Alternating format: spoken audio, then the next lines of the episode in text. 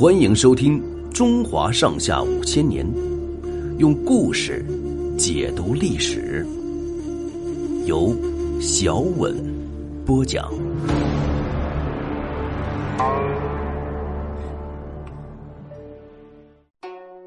昆阳大战，更始帝刘玄即位后，派王凤、王长、刘秀进攻昆阳，就是今河南叶县。他们很快的就打下了昆阳，接着又打下了邻近的郾城，就是今河南郾城县，和定陵，今河南郾城县西北。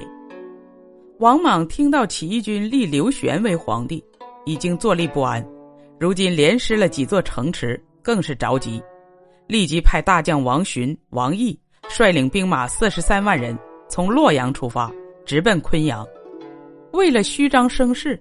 王莽军不知从哪儿去物色了一个巨人，名叫巨无霸。巨无霸长得个子特别高，身子又像牛那样粗大。他还有一个本领，就是能够驯养一匹老虎、豹、犀牛、大象。王莽派他为校尉，让他带一匹猛兽上阵助威。驻守在昆阳的汉军只有八九千人，有的将领在昆阳城上望见王莽的军队人马众多，怕对付不了。主张放弃昆阳，回到原来的据点去。刘秀对大家说：“现在我们兵马和粮草都缺少，全靠大家同心协力打击敌人。如果大家散伙，昆阳一失守，汉军各部也马上被消灭，那就什么都完了。”大家觉得刘秀说的有道理，但是又觉得王莽军兵力强大，死守在昆阳也不是个办法。商量的结果。就决定由王凤、王长留守昆阳，派刘秀带一支人马突围出去，到定陵和郾城去调救兵。当天晚上，刘秀带着十二个勇士，骑着快马，趁黑夜冲杀出昆阳城南门。王莽军没有防备，就给他们冲出了重围。昆阳城虽然不大，但是挺坚固。王莽军凭着人多武器精，认为攻下昆阳不在话下。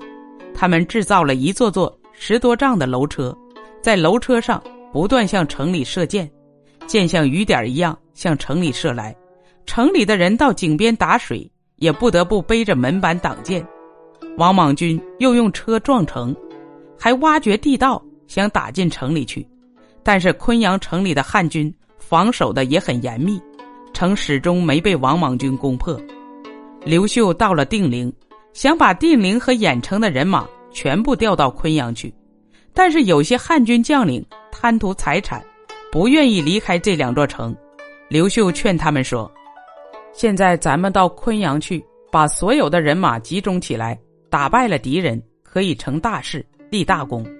要是死守在这里，敌人打来了，咱们打了败仗，连性命都保不住，还谈得上财物吗？”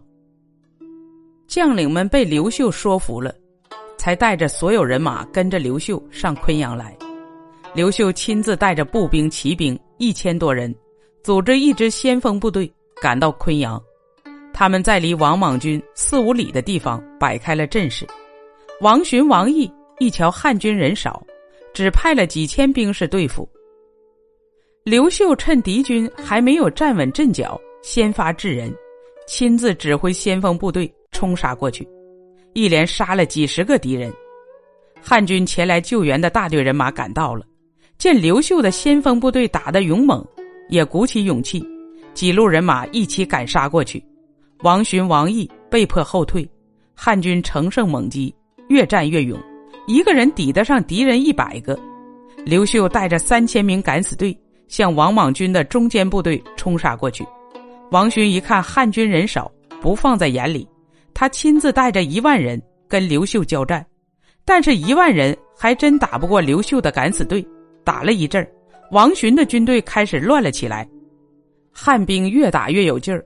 大家看准王寻，围上去乱砍乱杀，结果了王寻的性命。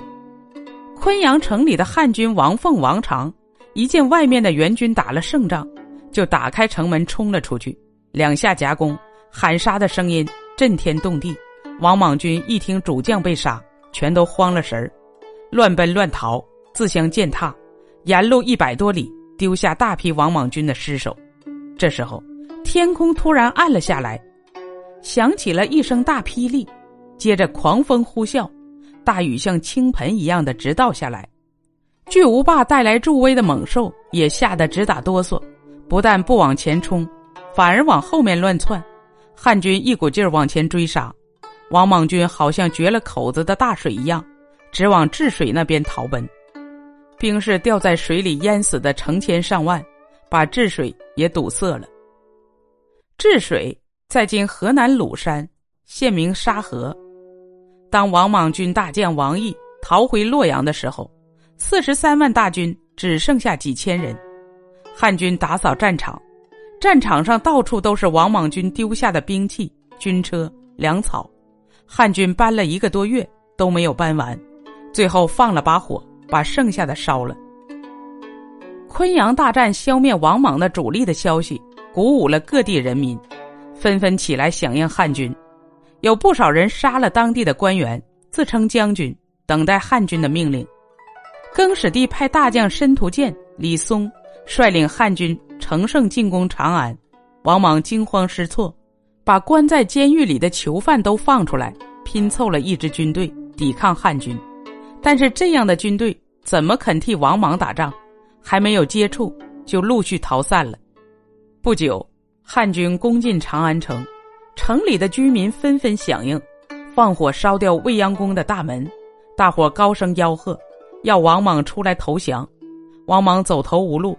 带了少数将士逃进了宫里的一座箭台，那座箭台四面是水，火烧不到那里。汉军把箭台一层层围起来，一直围上几百层。等箭台上的兵士把箭都射完了，汉兵冲上台去，结果了王莽的性命。王莽新朝维持了十五年，结果还是土崩瓦解了。本集播讲完毕，欢迎订阅收听。下集精彩继续。